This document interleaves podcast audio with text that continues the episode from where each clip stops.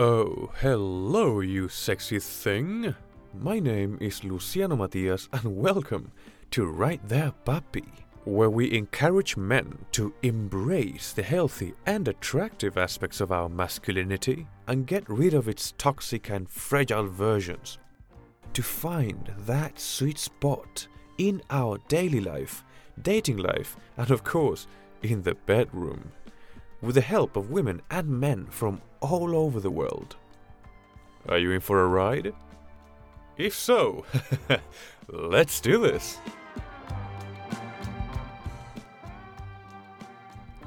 And in today's episode, I have the pleasure once again of introducing to you a very good friend of mine. He is David, or David in Spanish. He's Chilean German, I might dare saying. Uh, and his partner is from Finland. So there's a quite interesting cultural mixture there. We met many years ago guiding in one of Earth's paradises, Torres del Paine National Park in Patagonia. And we've become very good friends since then. And now he's an entrepreneur with his own hotel in Patagonia called Vinhouse the most stylish and classy man I've ever met. I must say. How are you, my friend? Oh, hello, hello. That's a very good introduction. Thank you. My pleasure. Um, um, yeah, no, I'm, I'm I'm good. It's it's been it's been very interesting to listen to the to the podcast, and so yeah, I think it's very um, educational for a lot of people when you move around and you see different cultures and spaces, and you, just realize that people have different realities. So it's very important to you know put ideas out there and realize that uh, there's different ways of living and perspectives about life, and yeah, it's very interesting. Thank you so much. And uh, also, it's interesting, interesting the fact that even though we have cultural differences, there are certain mm-hmm. aspects here and there that tend to repeat in a more or less gradual way. Yeah, of course, we're all people. So at the end, it's just it's that's that's the interesting part that when you take everything apart, you know, like the whole social part, it's just we're all the same. Yeah. My friend, I wanted to speak with you today in order to mm-hmm. talk about the concept of fragile masculinity. Something uh-huh. that everyone has an opinion about. Probably, if you've heard the term, you could either agree mm-hmm. or disagree with it. So, I wanted to ask you your take on it. Well, actually, yeah, of course, it's something that it's very engraved in people's behavior and how everything works, marketing and how you behave and how you would like to be seen in a way. Um, but yeah, lately, for example, I've seen it's just very, very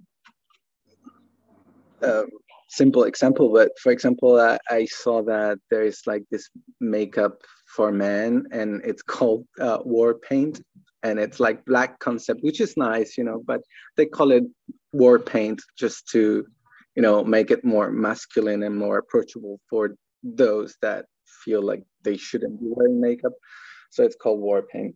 I wear makeup myself since i was 19 and it's not something that you can tell but it's just you know being a gay man for me doesn't i don't feel like i have to feel any role. I just do whatever I want. If I want to be masculine or feminine, it's just you know I don't feel uh, obliged to to fit in any concept to say it in a certain way.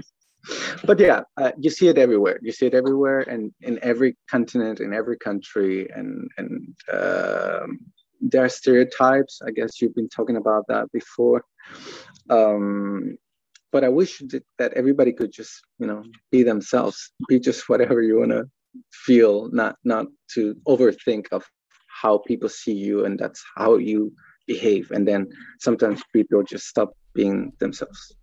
Yeah, I mean, now that you mention it, I am surprised that you wear makeup because I've never been able to notice. I mean, Yeah, of yeah, course, but you're a very it's- classy man. You dress sharp. Every time I've seen you doing something other than constructing, which is a bit more light, but other than Uh-huh. construction, I've always see you with your shiny shoes, uh, well-fitted clothes, very stylish vintage style. Uh, that is one thing, but I never noticed the makeup thing. yeah for well for me particularly i i am an artist so for me beauty i i try to create beauty in everything i do. So for me beauty is everything you know the the, the it's in architecture it's in clothing it's in it's in how you walk on how you talk and and it's just there's there's art and beauty in everything and that's why i try to project with my life and that's how i live. So that's that's that's why I do the things I do. But on the other hand, there's also the other side, you know, like this. You know, I'm now with a ripped off t-shirt, and I, I don't really like. I, I allow myself to be all the ranges of personality that a person might have. Uh, I don't always look sharp, and you know, it's like when I work, yeah, I do because it's part of my job. But um, when I'm not working in, in fashion or in the hotel, then it's just you know I like to be dirty and just you know not to Yeah. worry about plugging up my clothes or you know. Yeah, see yeah. that. But but yeah, the makeup part I think it's it's called invisible makeup. You're you're it's not the makeup that a woman would wear. It's just normal. It, it's like Photoshop for for The life. idea is that people don't notice. Yeah yeah you optimize your your assets basically Yeah. to look the best version of yourself And to me, the definition of fragile Mhm. masculinity would be this fixation of men around gender norms, of gender expression. Like men have to behave or have to be like this instead of in a feminine way. And they take it as if it were a law to live by, you know?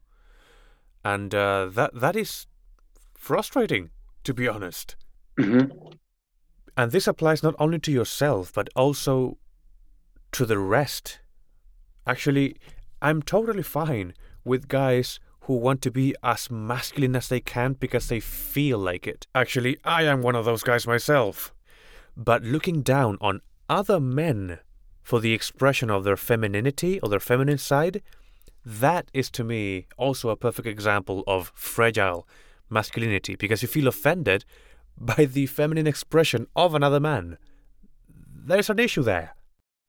exactly And uh, Yeah. t- to me, for example, the first aspect of fragile masculinity, the very first one that comes to my head, are guys who cannot accept that as great as masculinity may be, it has its issues. hmm Guys who feel offended by the term toxic masculinity or fragile masculinity, saying, What the hell are you talking about? There is no such thing. What, what, what are you talking about? And I'm like, uh, yeah, sexual abuse, homophobia, hyper aggressiveness, uh, and so many others. I'm like, yeah, we have issues to figure out on, on our own. There's probably people that are narrow-minded you know that they would feel offended by any criticism in general it's not only about masculinity it's just the way they probably see things Mm-hmm. so that's why if you if you if you pick on anything that they might feel um yeah attacked yeah that's that's gonna be the reaction That's going to be the fragile reaction.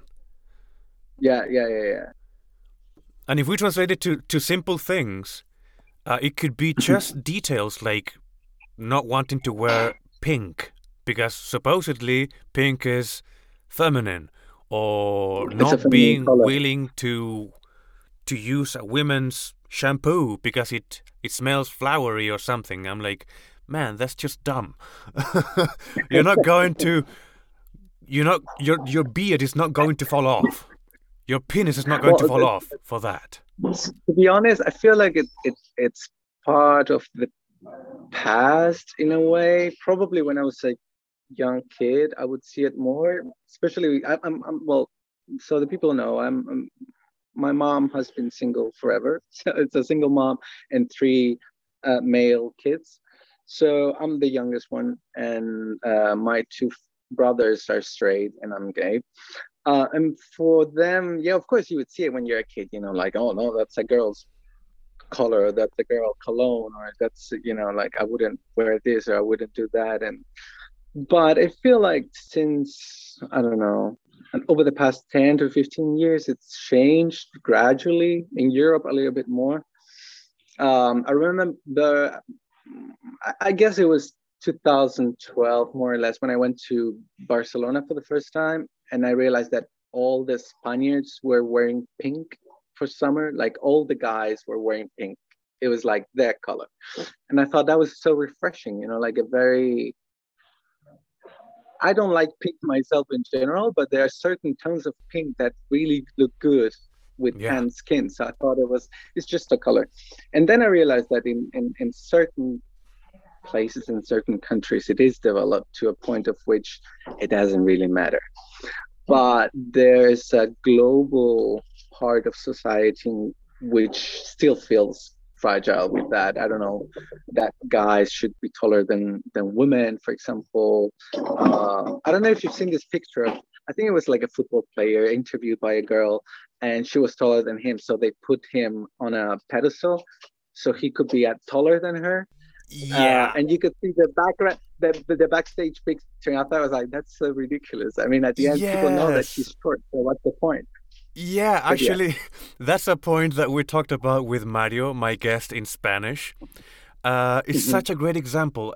That meme came came out just a couple of years ago, and it says mm-hmm. masculinity is so fragile that this guy has to stand on a box so that on frame it looks as if he were taller than the reporter who is technically way taller than him.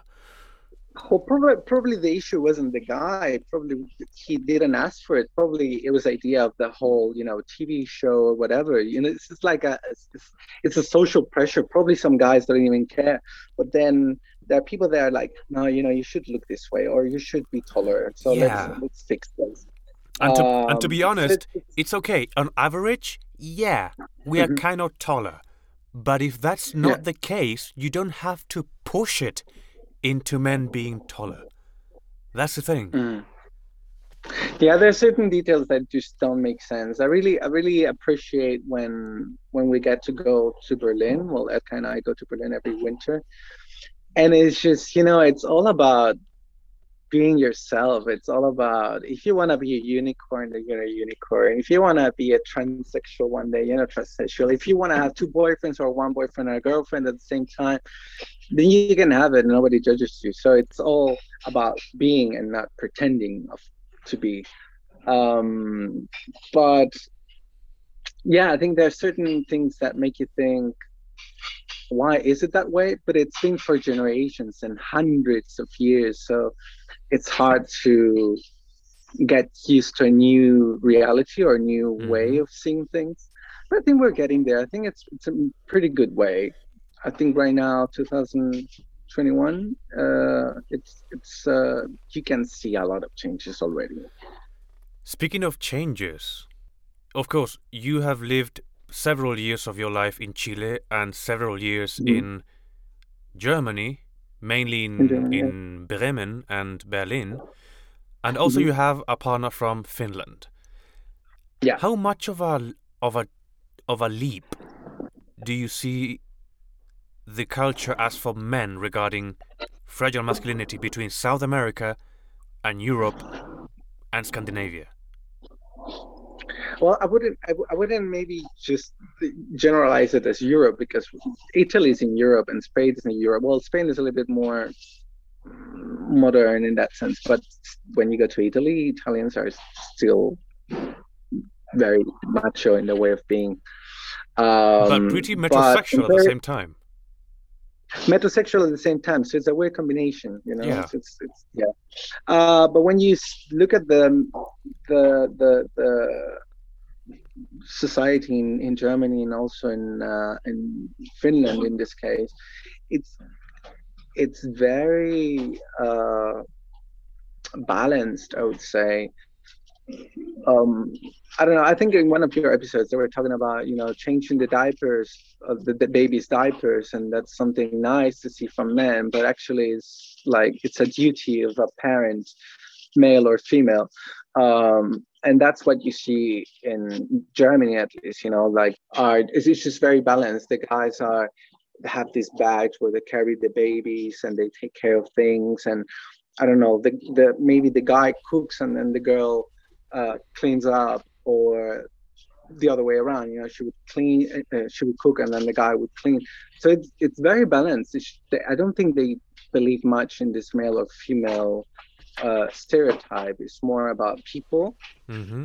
paying the rent, paying the bill in a restaurant, and all those things. It's just, of course, there's still you want to be a gentleman. Those manners and things that are nice, you can. But the rest is just shared. It's 50-50.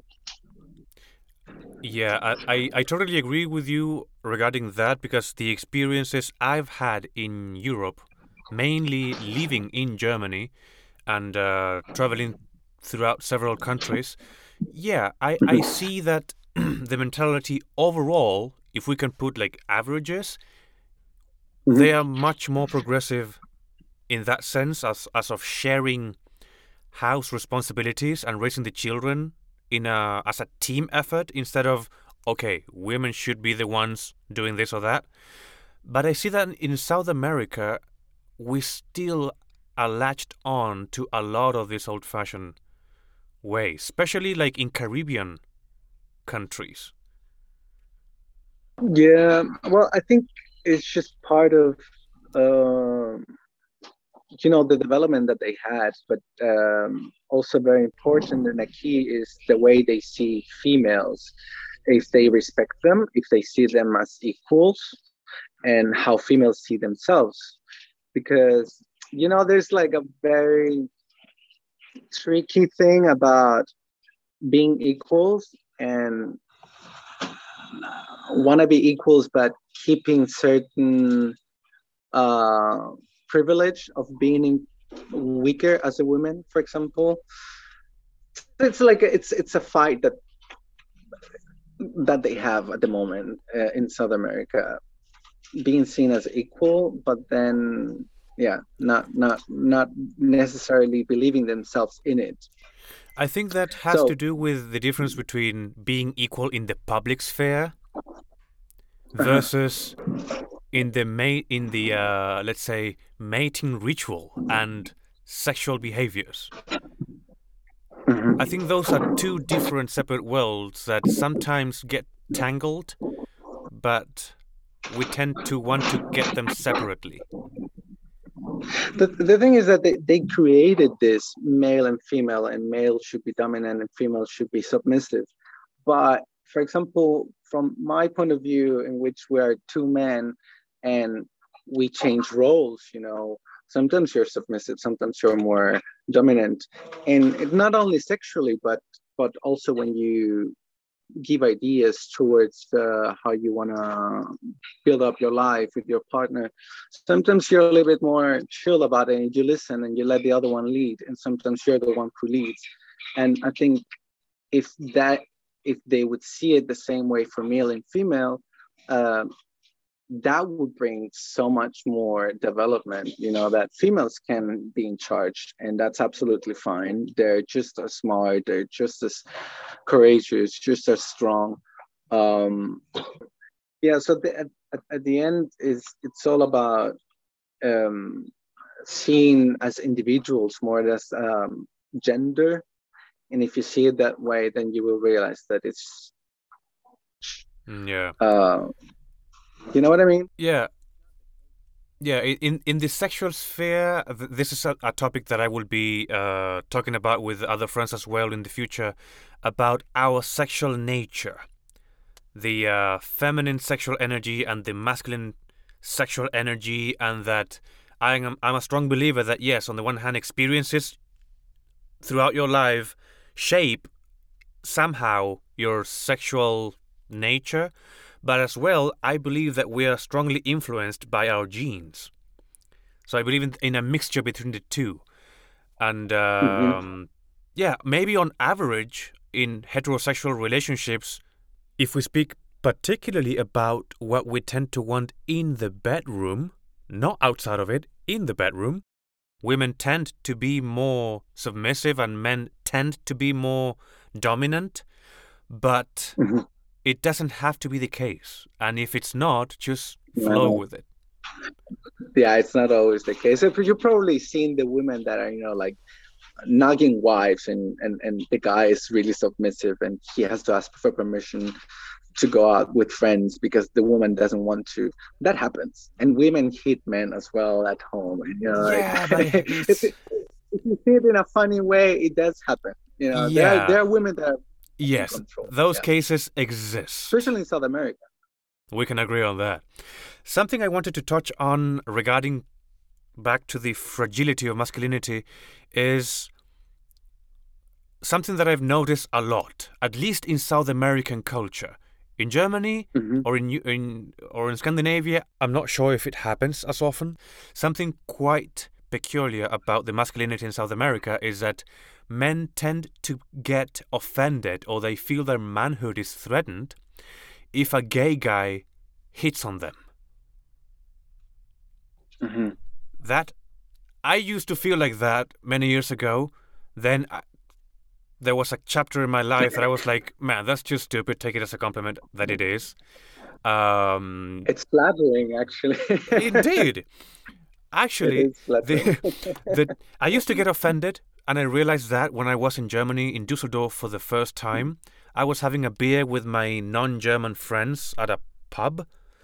Uh, and then I went to the bar to get my drink and then come, came back. And I realized that I got a lot of attention from guys. Not from women, Mhm. from guys. And as a straight guy, I was like, ugh. No, no, no, thank you.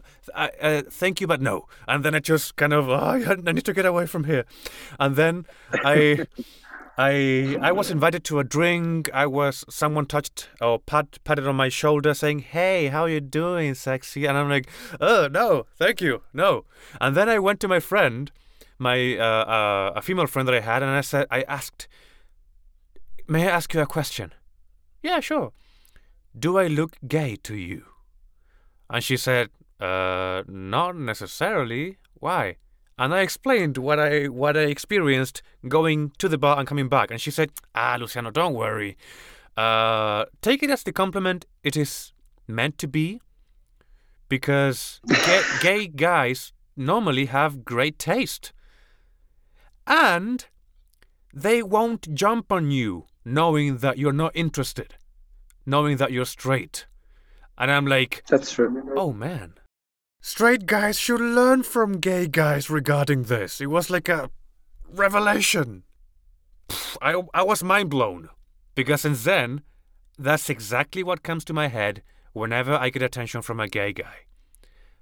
Actually, Mario, actually, Mario, my guest in Spanish, I allow him to touch my sit ups because he's like, oh, they're so hard, they're- so like marked and shaded. I'm like, okay, Mario, come here, just al- allow yourself to to touch. And he's like, oh, I love it, and it's a great friendship because I know he will not jump on me, and I'm like, they know about respect and they know about consent. So straight guys, take note. No, but you just have to think how much attention do we get, gay guys get from women? Have you ever start to notice how much we get hit on by women, even though they know that we're gay? But they, of course, most of us have very high beauty standards and we're very harsh on ourselves. You know, we have to look perfect. We bleach our teeth, we wear makeup, we wear perfect clothes, we go to the gym. So there's so much production behind your image that of course is attractive for male and female and a lot of female come to you you know they start flirting with you even though they know you're gay. But it's just because it's it's kind of a game but you cannot get upset about it. They know that you're gay. You know you're not gonna fuck them.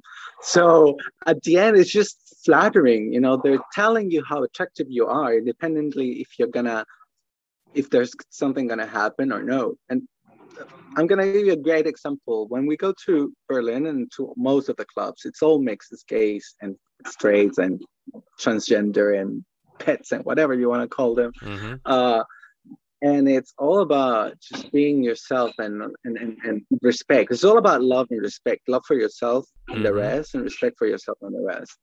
Um, and I remember so many times that we talked to guys and we didn't know if they were gay or straight, and we would be like, so after talking for a while, you know, and, and you're like, you know what, we have to ask you something. Are you gay or straight? No, I'm straight.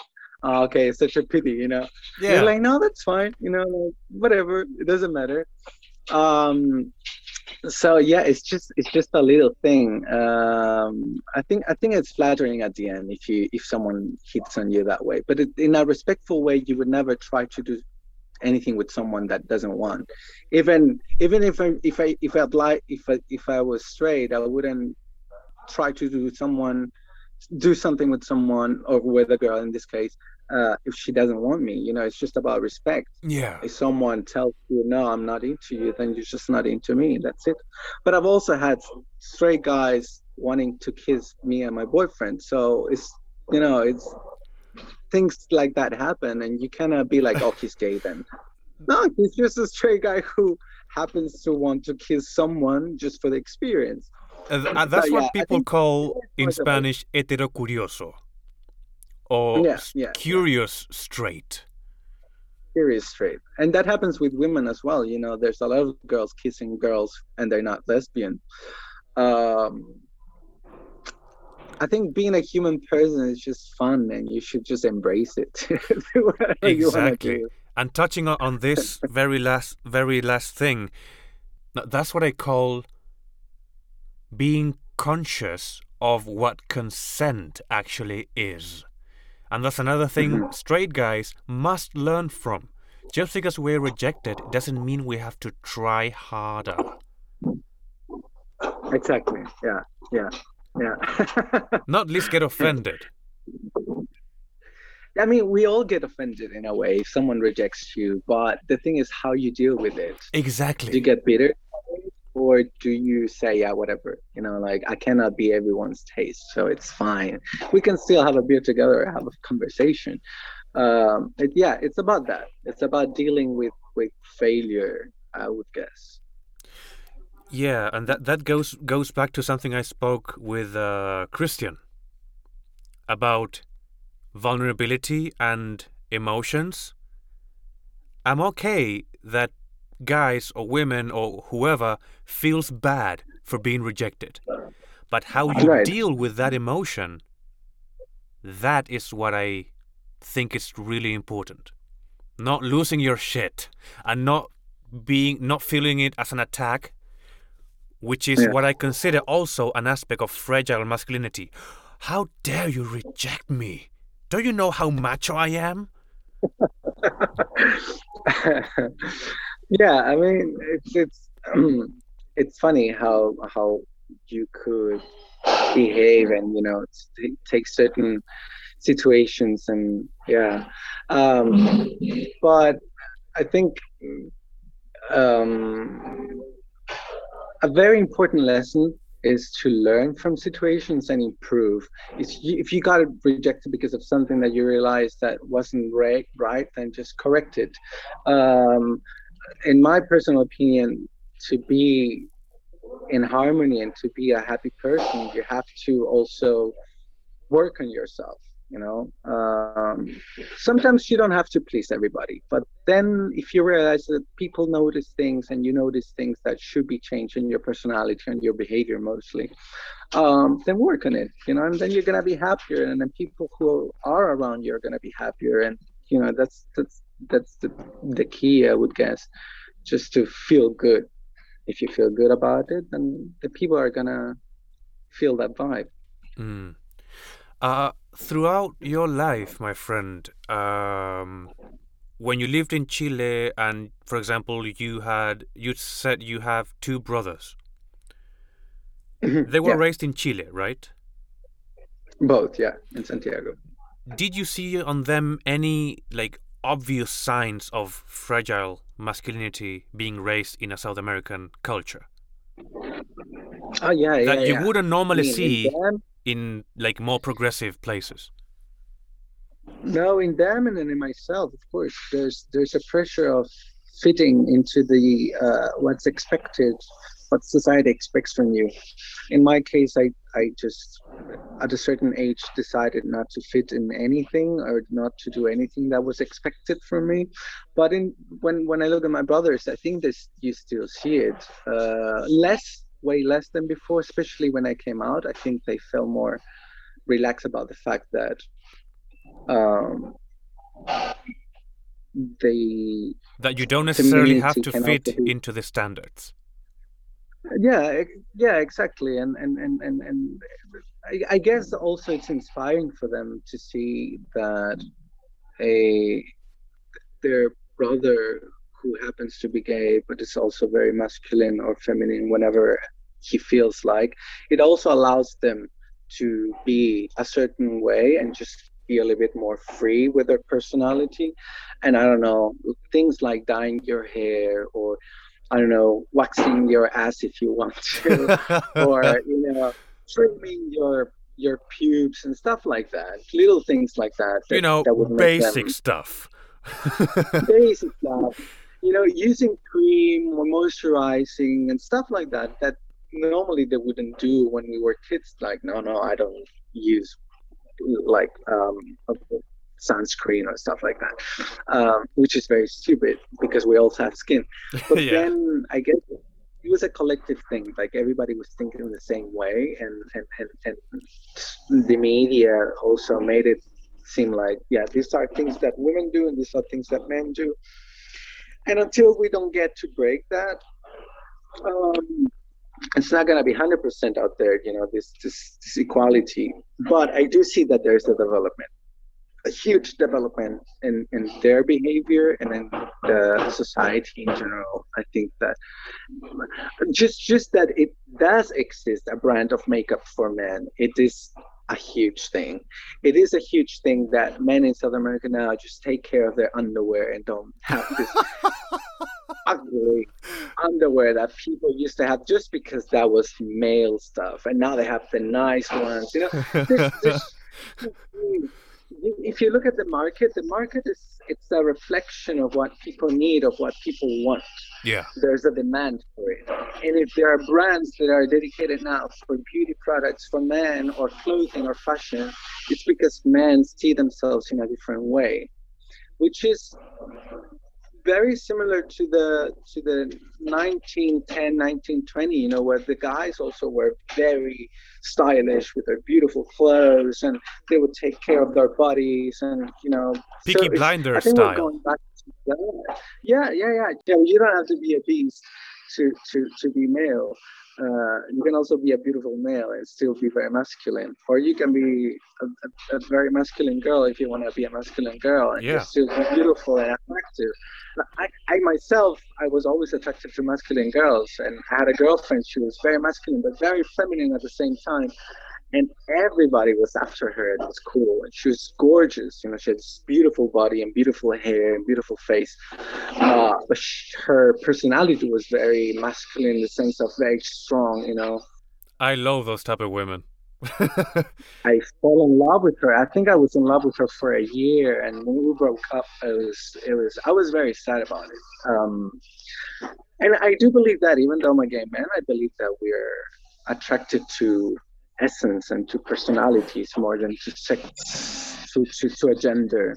Um, I've, I've, I've, discovered that, and I feel like more in time and more and more flexible with the way I see sex and the way I see people, and yeah.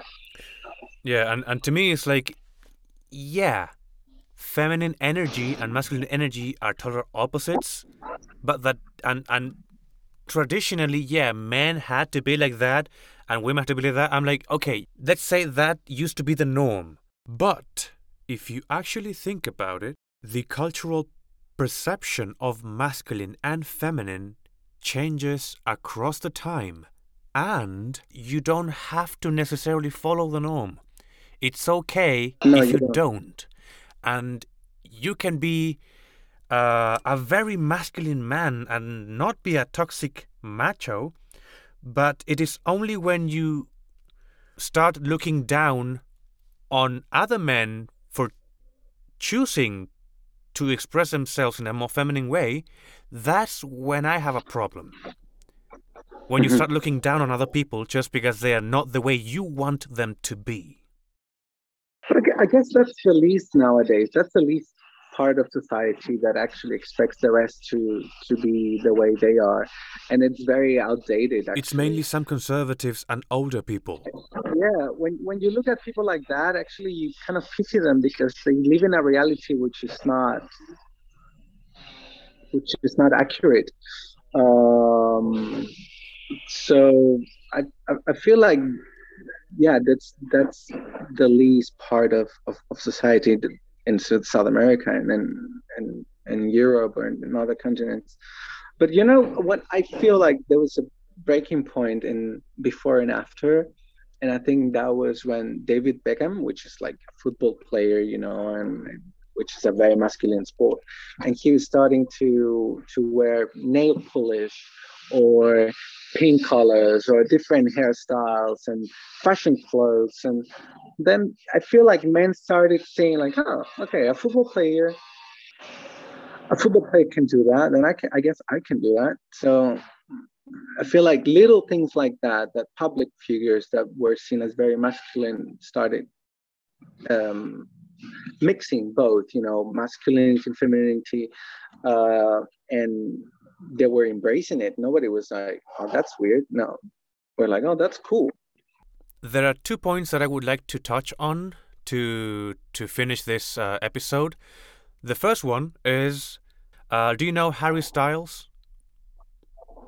harry styles. I've heard of him. He's he's uh, like a rock rock, star, you know i don't know much. Yeah. And uh, he posed for a, a famous magazine wearing a dress. okay. And people on the from the conservative side of the media and some conservative public figures, they lost their shit. They were like, "That's not how a man should dress," and quote, "bring back masculine men," as if the fact of a prominent guy wearing a dress had made a Thanos with a snap of his fingers and made all masculine men across the planet disappear. And as far as I'm concerned, The Rock, Dwayne Johnson is still there, Jason Momoa is Yeah, still yeah, there, Sylvester Stallone is still there. masculine men have gone nowhere. So the whole point of bringing back masculine men is just whiny, fragile crap from you. that is true that is true have you have you watched the series um versailles I have not. On Netflix. Well, there is a character which is the, the, the brother of the king, and he's very he's gay and he's he's he's not feminine, but he has some episodes in which he dresses like a woman, hmm but he's so masculine. He likes to go to war and he, he's a great warrior. And you see that combination, and it's like it's awesome. It's just awesome to see that he Hybrid. plays with that and the, the character. Yeah, it's hybrid and it makes you feel like that's the way it should be. You, you cannot put yourself in a box or people cannot put you in a box, you know, and expect you to be a certain way all the time. The, we, we are so complex beings and there it's so much fun to explore all of that that um yeah, I think it's ridiculous to to to to just, you know, put barriers in what it is right or what is wrong for a male or female. Yeah, and here comes my second point. That is something that Yeah. we mentioned with Mario. That he mentioned it, and I'm like, right there, papi. Yes. something that men worry about a lot is the image they project towards potential partners. And Mario Okay, said to yeah. me something that I I have thought about for a long time that has also influenced me to the way I have presented myself. That there's a huge amount of straight women who claim, which is actually what they think in this case, that they wouldn't date a guy who takes care of their image more than they do. Ah, and to yeah, straight guys like Chile, yeah. me, yeah, that is a factor because we don't want to be rejected for stupid stuff. Uh-huh. If, I mean, if you if you want to find the love of your life, great. Uh-huh. Make that feminine side flourish on the first date. But if you just if you're just a guy who wants to get laid, there are there are better options than wearing a dress for your first date. Like say if you're into that as a straight guy, save that for later.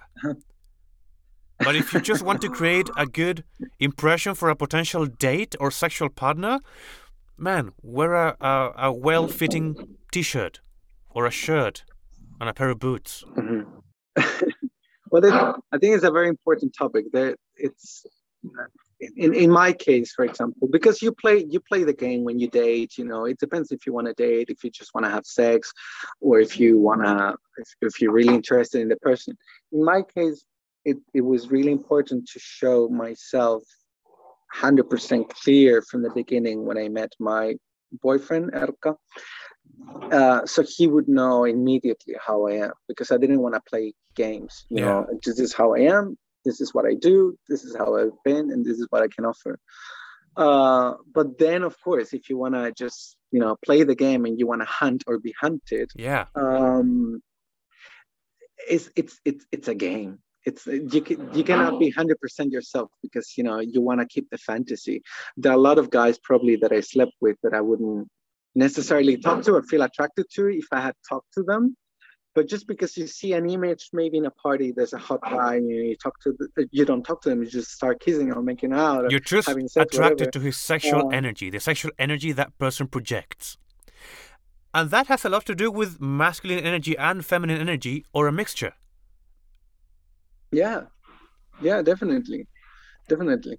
I think if the the the as i said if if you just want to play the game it's different. But if you want to show yourself I'm, I'm pretty sure that everybody has a very good mixture of both you know sensitive side as an artist or whatever uh, um, or, or or things that feel people sometimes feel afraid of, of of saying like for example in my case wearing makeup which is for me not a problem at all but for some gay guys to date someone who wears makeup or has makeup it's also like a no-go.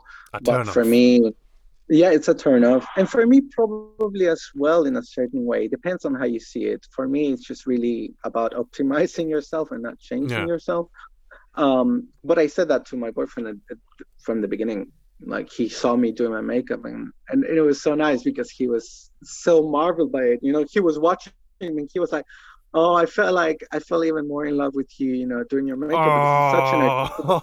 Such an and I was like, "What a cool moment, my friend."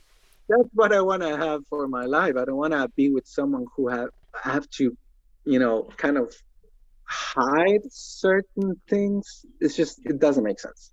It doesn't make sense. But i do get it that to you know to get laid you, you do play the game. Yeah. Yeah yeah. You, you are whoever the people want you to be because you know they're you're you're their fantasy and they're yours. So it's it's just a game. And you know it's going to be just sex. And if not it's just gonna be maybe sex. you get a surprise and you break up. But guess what? People break up with most the partners they've ever had Mm-hmm. Spoiler alert. It's very unlikely. It's very unlikely that you with the same partner for life, and if you have it, then you're lucky. Um, Good for you. So you're yeah, lucky. Just enjoy it. Just enjoy it.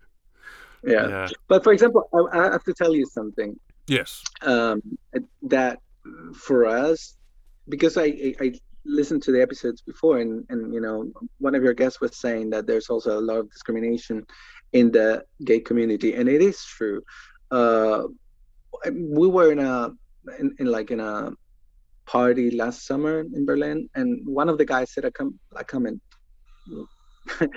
he said something like, "Oh, I love that everybody's so masculine here. It's like." It's so nice. And it was like a compliment. It was good. But on the other hand, I was thinking about people that I met the weekend before. And one of the guys was really cool. Very feminine, but so outrageously funny and he texted me he could come to this party, and I said, "Honey, I would love to have you here, but I don't think that people would appreciate you being here." And it was I felt bad because it was like, how? Why? You know just ah. And and that, that, that also shows that we play the game. Sometimes you're more masculine because the people that you want to hunt or you want to get they expect you to be like that. And sometimes you show more your fragility and you know maybe a little bit more feminine side if you are looking for guys that are the opposite. So you know you, you play the game and try to be a chameleon between both especially in the gay community. Yeah. I mm. totally see that. My friend mm. it has been a blast. Thank you. Actually, we had never talked so openly about these things, but I love it. Uh-huh. yeah, no, there's a lot to talk always, and there's there's a there's a huge universe behind each person. So I'm I'm I'm grateful to be to have the opportunity to, you know, let you know a little bit more about my my point of view. Yeah, and I truly believe that from a straight guy to a gay guy, we are so similar in so many things. Of course, we're just people. Yeah. we're all pigs at the end. so thank you very much for taking the time to talk to me for this episode. I know that as an entrepreneur, you have way too many things to do per, per hour. So I mm-hmm. appreciate that. Thank you. Thank you for inviting me and hope to talk to you another episode in the future. Man, I'll go and have a coffee with you when I can. One of these days. Actually, something funny. You are the only guest on this podcast that is in the same city as I am right now, Puerto Natales. But we're in a lockdown right now, so yeah. Yeah, yeah, that's true. Hugs. All right. Say hi Take to care. Erica for me. I will. And talk to you soon. Stay naughty and have fun. I always do. oh, I know you do, my friend. And to you, my dear listener, thank you very much for sticking to the end. If you have enjoyed what you've heard here and want to hear more, do not forget to subscribe. And as well, if you think this is a message worth spreading, just like love and healthy masculinity, why not sharing? and follow me on Instagram, right there, Papi Podcast.